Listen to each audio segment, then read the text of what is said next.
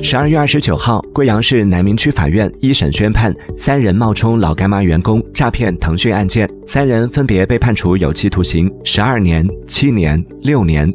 去年六月，腾讯请求查封冻结贵州老干妈公司名下价值人民币一千六百二十四点零六万元的财产。腾讯称此事系老干妈在腾讯投放了千万元广告，但无视合同，长期拖欠未支付，腾讯被迫依法起诉。不过，老干妈随即否认称，从未与腾讯公司进行过任何商业合作。经过调查发现，是三名犯罪嫌疑人伪造老干妈公司印章，冒充该公司市场经营部经理，与腾讯公司签订合作协议。